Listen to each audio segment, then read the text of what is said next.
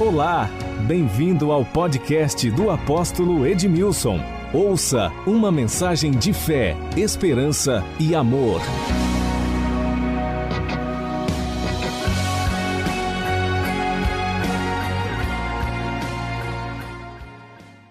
A primeira palavra revelada que Deus nos deu foi no livro de Joel, que fala a respeito da restituição dos anos que foram consumidos pelos gafanhotos. E você que está aliançado conosco, esta palavra é para você. Você tem direito a viver restituição. E você vai viver restituição. Quando você se une a alguém que tem luz, tem entendimento, tem revelação ou tem uma palavra, você cola ali e você recebe daquela mesma unção. Então a unção que está nesta casa está sendo liberada sobre a sua vida. E a restituição será plena, a restituição será completa. Quantos acreditam nisso, digam amém. Então a restituição para você. No ano passado, Deus nos deu uma palavra a respeito de expansão. Firma bem as tuas estacas. Alarga a tua tenda, porque você vai transbordar para a direita e para a esquerda. Quantos tomaram posse desta palavra? Glória a Deus. Estamos avançando e vamos avançar ainda mais. É, no começo do mês vamos lançar um desafio. Já compramos o prédio no Los Angeles e vamos já fazer o projeto e vamos desenvolver o projeto. E eu creio que ainda este ano, se Deus quiser, vamos inaugurar mais uma igreja lá no Los Angeles. Amém? E assim como nós, como igreja, estamos crescendo, expandindo, você também vai crescer, você vai expandir. Estou falando de, não, sabe, vocês entenderam, né? Porque todo mundo vai ser fitness, ou pode ser o, vai ser slim, né?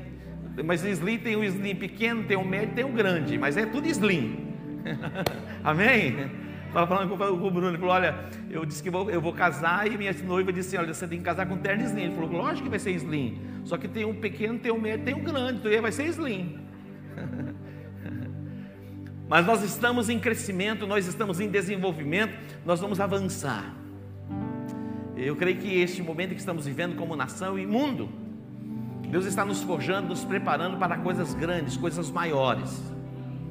Eu tenho clamado é, por avivamento. Estava conversando com o pastor Evaldo esta semana. Eu estou clamando por avivamento. Quando o avivamento chega, você não precisa ficar implorando para que as pessoas orem, para que as pessoas leiam a Bíblia, para que as pessoas se arrependam, para que as pessoas venham à igreja. Quando o avivamento chega, meu irmão, vai chegar o dia que você vai ter que chegar mais cedo para tomar o seu lugar, porque vai ter fila. Você acha que eu estou de brincadeira, né? Mas vai chegar o dia que você não vai negociar por nada. Está na casa do Senhor, estar com os irmãos, buscando a face de Deus, porque a glória de Deus vai encher este lugar.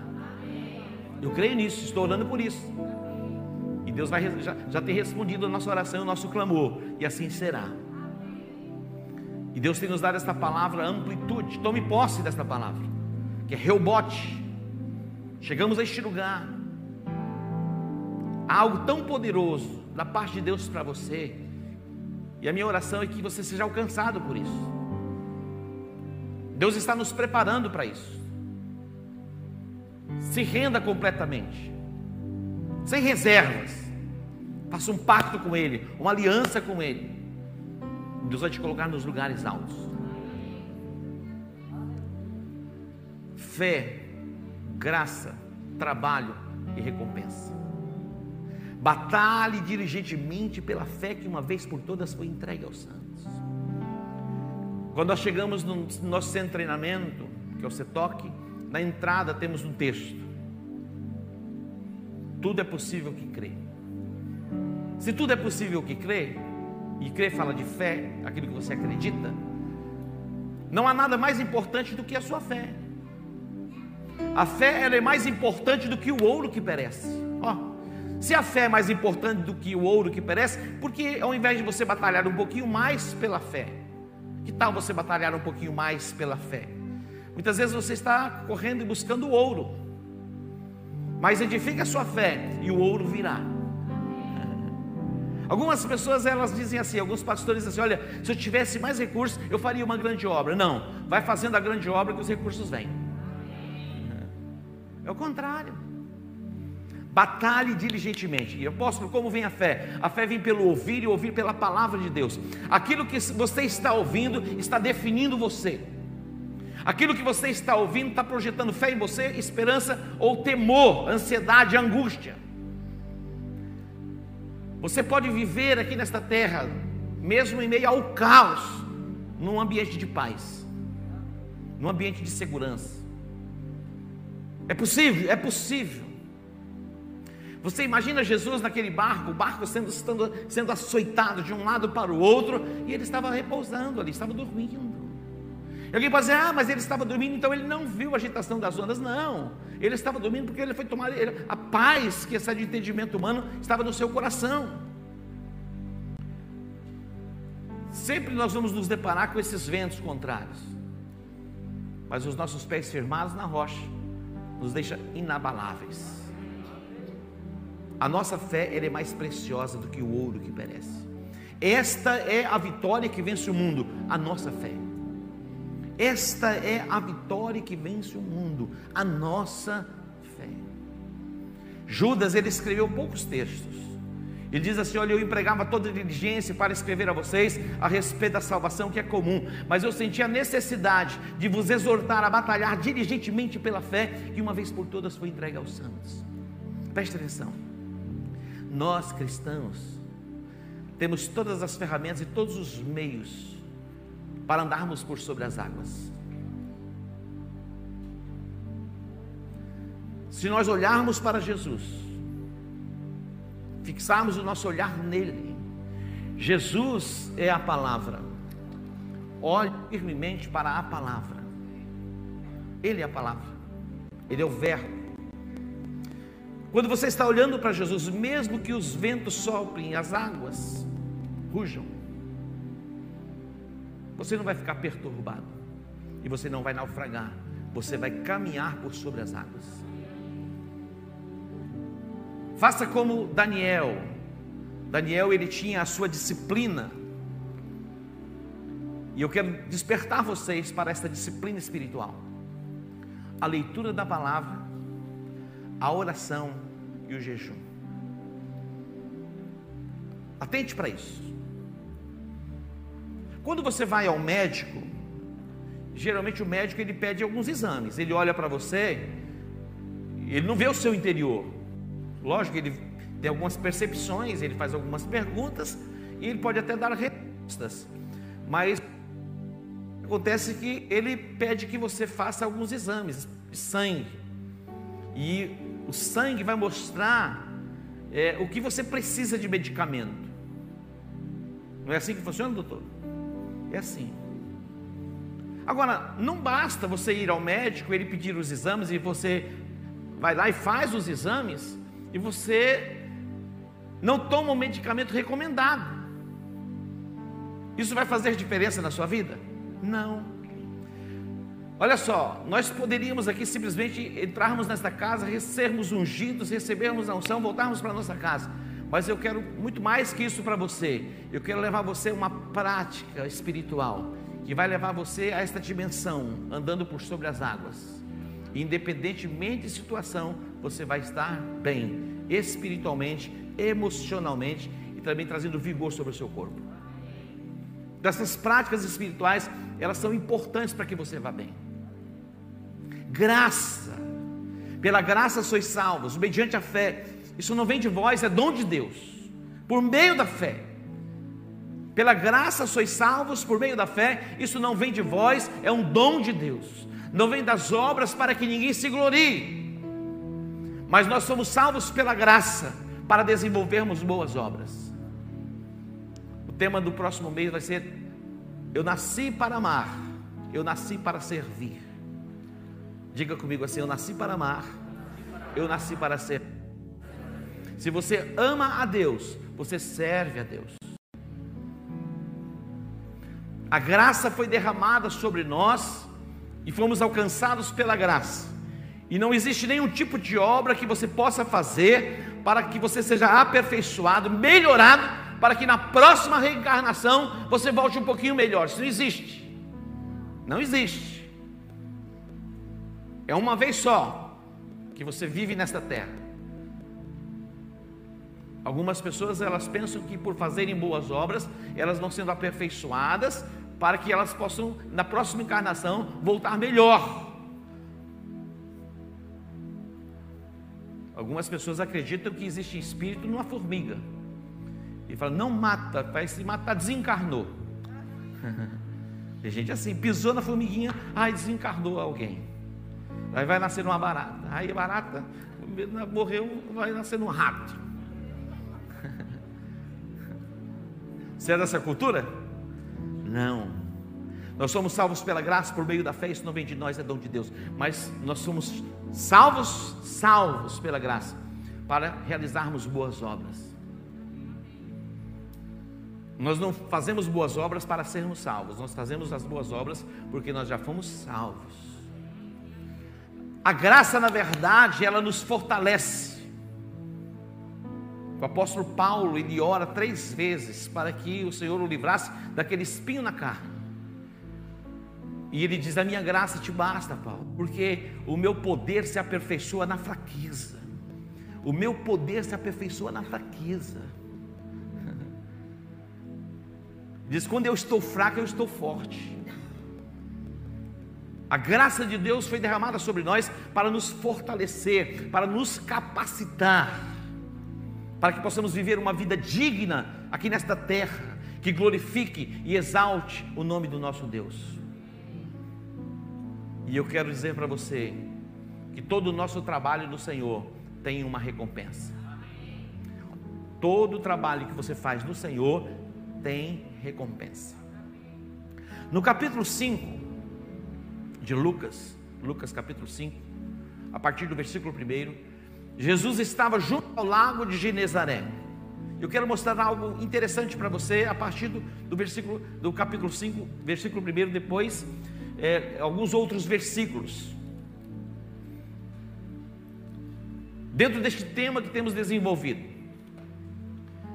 Jesus estava lá junto ao lago de Genezaré e alguns homens estavam lavando as redes, eles haviam trabalhado a noite toda. Dentre eles Simão, que depois foi chamado de Pedro. E Jesus disse assim: Olha, voltem para o mar, lancem as vossas redes. Simão diz assim: Olha, nós trabalhamos a noite toda e nada apanhamos. Nós trabalhamos a noite toda e nada apanhamos. Talvez você diga assim, apóstolo, eu estou ouvindo isso já há duas semanas. Mas alguma coisa mudou em você? Se não mudou, vou continuar falando. Aí você fala, para, pelo amor de Deus. Mas eu quero dizer para você, que o mar está para peixe. Então, ouça a voz do Senhor, ouça a voz do profeta, aquilo que está sendo liberado deste altar. Volta para o mar. O mar não está para peixe. Trabalhamos a noite toda, mas sob a tua palavra eu vou lançar as redes. Sob a tua palavra eu vou agir Ouse agir de acordo com a palavra de Deus. Alguns cérebros eles não suportam.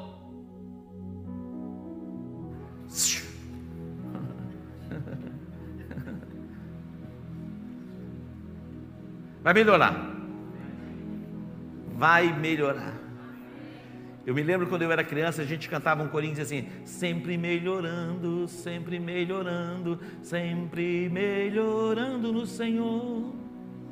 Sempre melhor. Alguém fala assim: apóstolo, prega, pelo amor de Deus, canta não.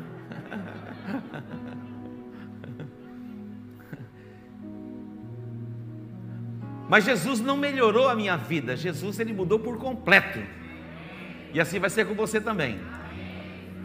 Eu tenho pensado, falando assim, o agir de Deus.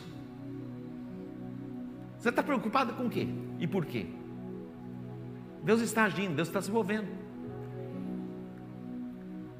É possível que Pedro ou Simão estivesse ali junto com os outros pescadores, dizendo: Olha, hoje não vai ter comida em casa. Afinal de contas, nós não pescamos nada mas Jesus estava lá. Eu quero dizer para você que Jesus está aqui. E Jesus está liberando a palavra, e a palavra está sendo liberada. E você vai se mover pela palavra. E quando você se move pela palavra, se move em fé, o milagre acontece. É possível que algumas vozes estejam dizendo para você: olha, está difícil de acreditar. Você está muito racional. Está aí muito no intelectual. Eu quero convidar você a baixar as guardas e a se render.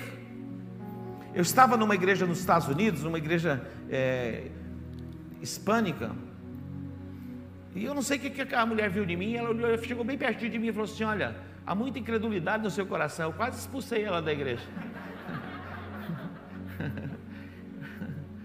Você está muito no racional. É que eu estava visitando a igreja e estava observando algumas coisas. Talvez você esteja aqui assim, meio no contemplativo. Mas eu quero trazer você para a palavra. Porque hoje é uma noite que coisas vão acontecer nesse lugar. Eu estou acreditando. Algumas coisas vão acontecer neste lugar.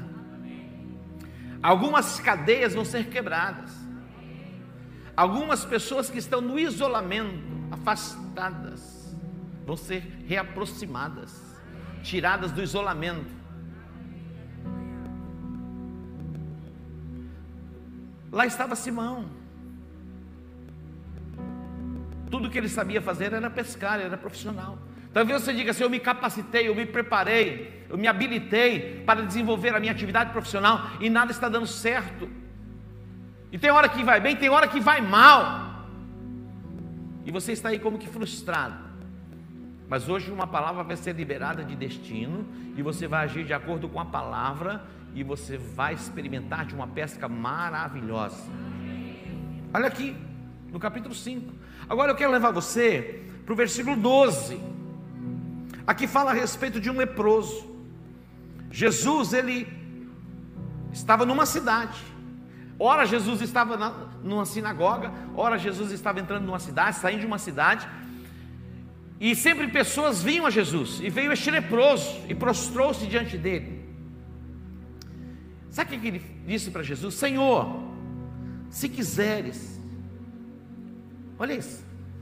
Senhor, se quiseres, pode limpar-me. Um leproso nesse contexto, ele vivia isolado. Eles eram tirados da comunidade. Eles não desfrutavam de comunhão.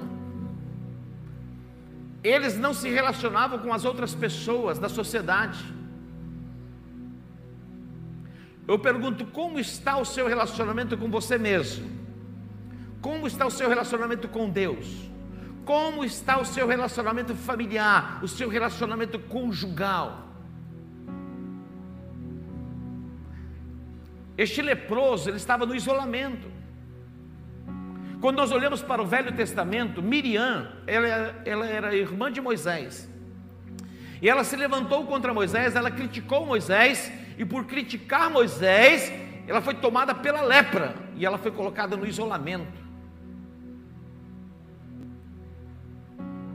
Olha só, quando você se levanta contra alguém que tem autoridade,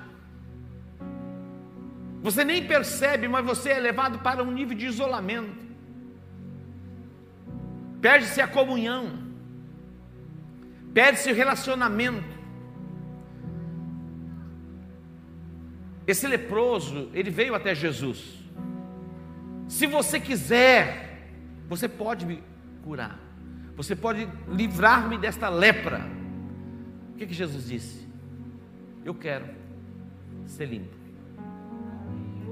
Jesus está dizendo que Ele quer você de volta para o relacionamento com Ele.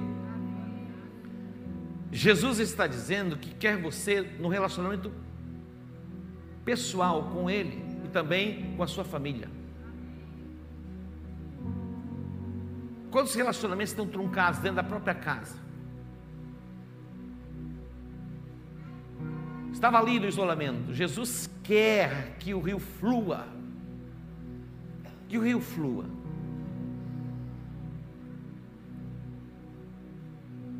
Você já viveu assim aqueles tempos assim, ficar um para um lado, outro para o outro? Eu não sei se existe alguém em nosso meio assim.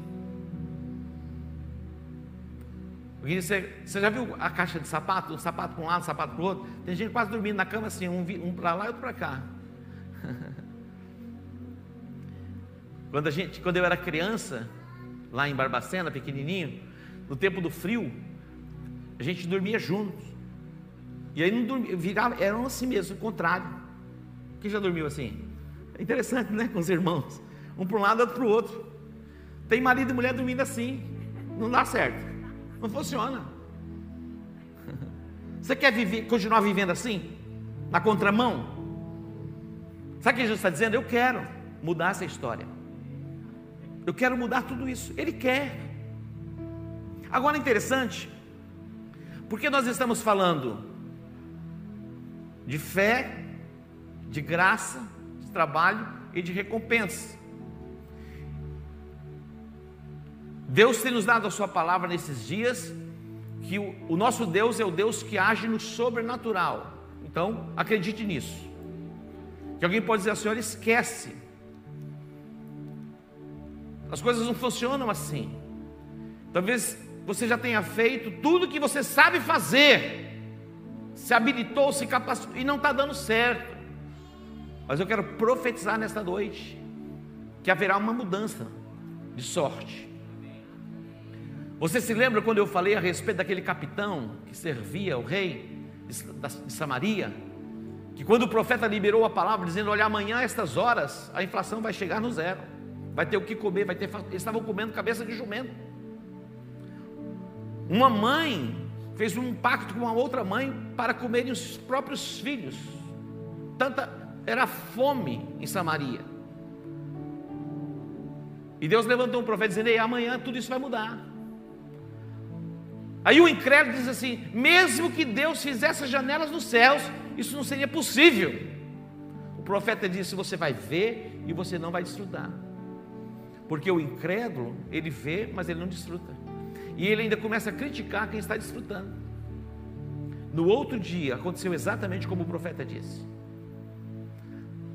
De uma forma sobrenatural, os sírios que estavam acampados ao redor da cidade, eles ouviram o som de um grande exército, só Deus para fazer. Eles começaram a ouvir um som de um grande exército, e eles saíram desesperados, deixaram tudo para trás. Quatro leprosos entraram no arraial dos Sírios e viram, constataram, voltaram e compartilharam com o rei. Ele abriu as portas da cidade e o povo saiu, e aquele capitão estava na porta da cidade, foi atropelado e morreu. Eles entraram no acampamento dos Sírios eles trouxeram de lá provisão em abundância. Olha só. Você acredita que Deus pode fazer transferência de riqueza? Pode. A Bíblia fala a respeito disso. E Deus já está fazendo. Já começou a fazer. E você já está sendo abençoado. E você vai ser mais abençoado. Com o propósito: abençoar as famílias da terra, as nações da terra. Você pode dar um aplauso ao Senhor? Olha só. O primeiro texto fala aqui de homens frustrados, decepcionados, porque não estavam produzindo nada. Talvez você esteja assim: olha, não está produzindo nada, mas eu quero profetizar: amanhã vai, vai produzir. Diga, eu recebo, eu tomo posse. Alguém pode falar assim: o apóstolo está falando de brincadeira? Mesmo se eu falar de brincadeira, aceite e tome posse, que vai acontecer. Amanhã. Amanhã. Por que você está pensando depois de amanhã? Pense logo no amanhã. Amanhã, diga amanhã. Amanhã você vai fechar aquele negócio. Amanhã uma nova conexão vai ser estabelecida. Amanhã. Diga, eu tomo posse. Seguindo o texto, fala o que? De um relacionamento quebrado, leproso isolado. Jesus vai fazer o que? A reaproximação. Depois vem a cura de um paralítico.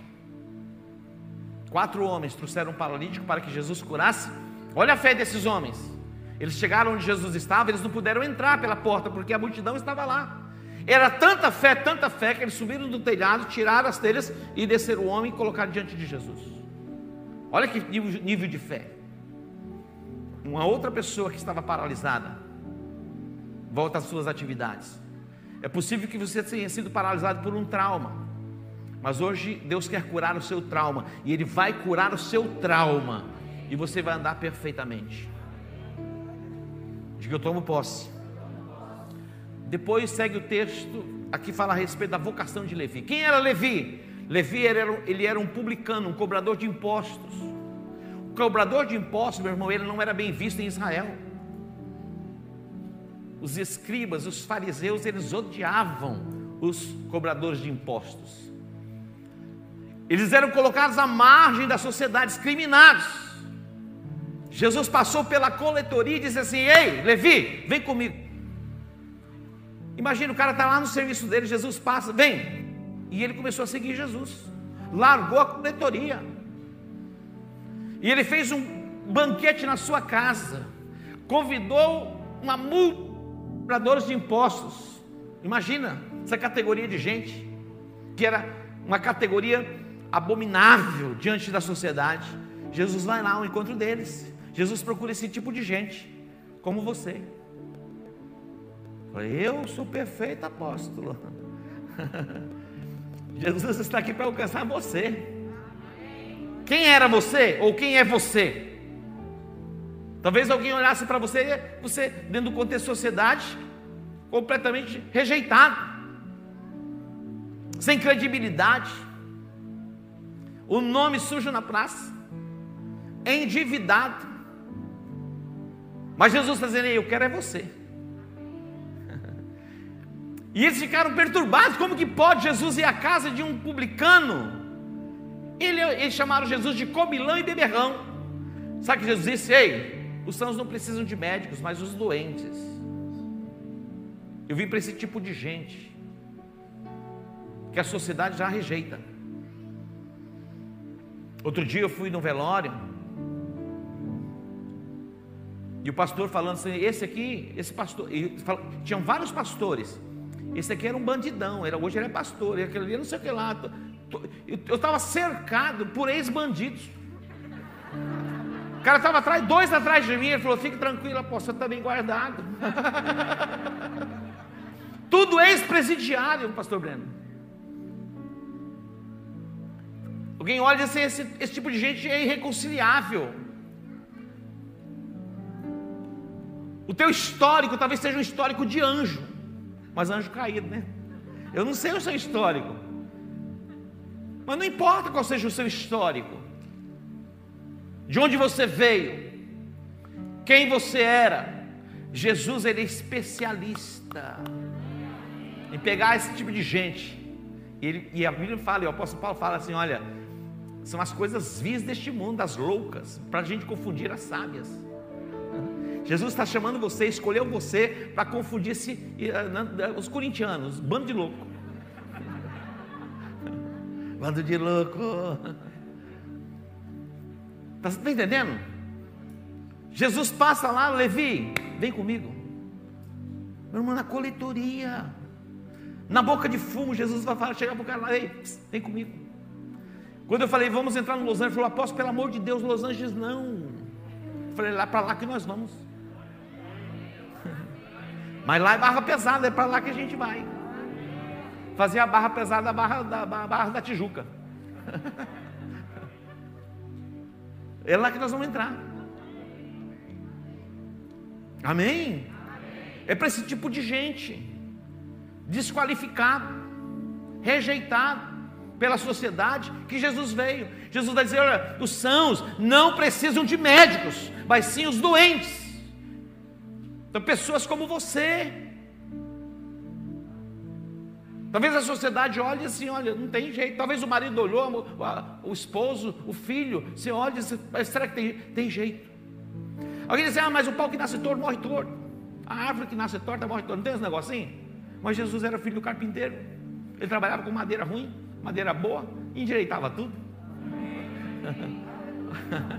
Jesus tem uma plana boa vai aplanando, vai mudar, pá, daqui um brilha, passa uma cera, aquela madeira vernizada fica linda. Amém? É o que ele vai fazer com você. Agora, para a gente encerrar, tinha muito mais coisa aqui, mas a gente vai encerrar aqui com o versículo do capítulo 6. capítulo 6, no versículo 6. Jesus aqui ele vai a uma sinagoga. Aonde Jesus foi? Sinagoga. Sinagoga era o lugar onde eles se reuniam, os judeus. Nós nos reunimos aqui no templo, nas casas. É importante nos reunirmos. Muitas pessoas têm desprezado a comunhão, o relacionamento, a coinonia, o reunir-se. Mas isso é bíblico. E de repente Jesus está lá nessa sinagoga ensinando, e havia ali um homem com a sua mão ressequida. Em uma outra tradução diz mão mirrada. Diz o texto. Jesus olha, interessante porque o o maior problema não é um problema físico, não. É a questão emocional. Tem um pregador famoso, ele não tem as pernas, é um americano, não sei se vocês já viram, ele não tem os braços, mas ele prega, ele expressa alegria, impressionante.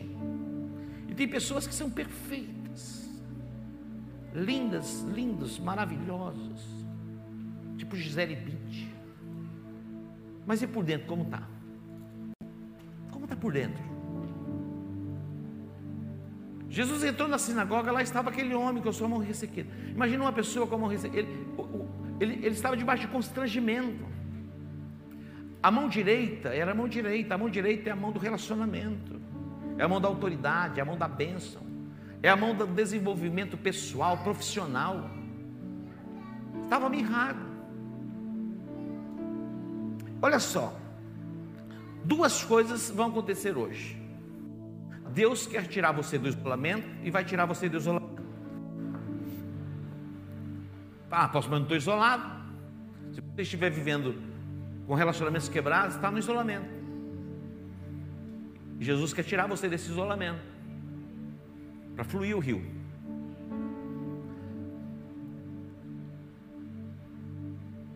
E a outra coisa que Deus quer fazer é curar essa mão mirrada.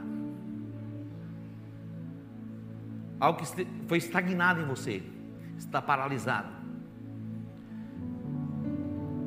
Fluía, já não flui mais, vai fluir. Você não vai viver como Lúcifer viveu, outrora. Era, tu eras o querubim ungido, andava sobre as pedras afogueadas, ó, tudo no passado. Vai ser agora nesse tempo presente. Porque o amanhã, amanhã, depois de amanhã, ninguém sabe. Então, a cada momento, a cada dia. E você vai fazer de cada dia um dia de ouro. Amém? Um dia de ouro. Deus vai mover nesse lugar hoje.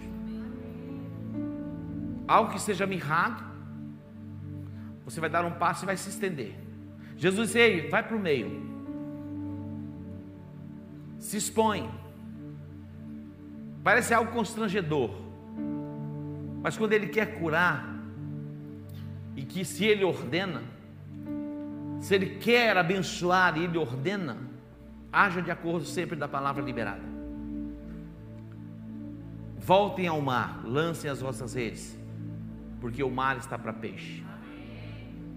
Dê, um passo de fé, e o milagre vai acontecer.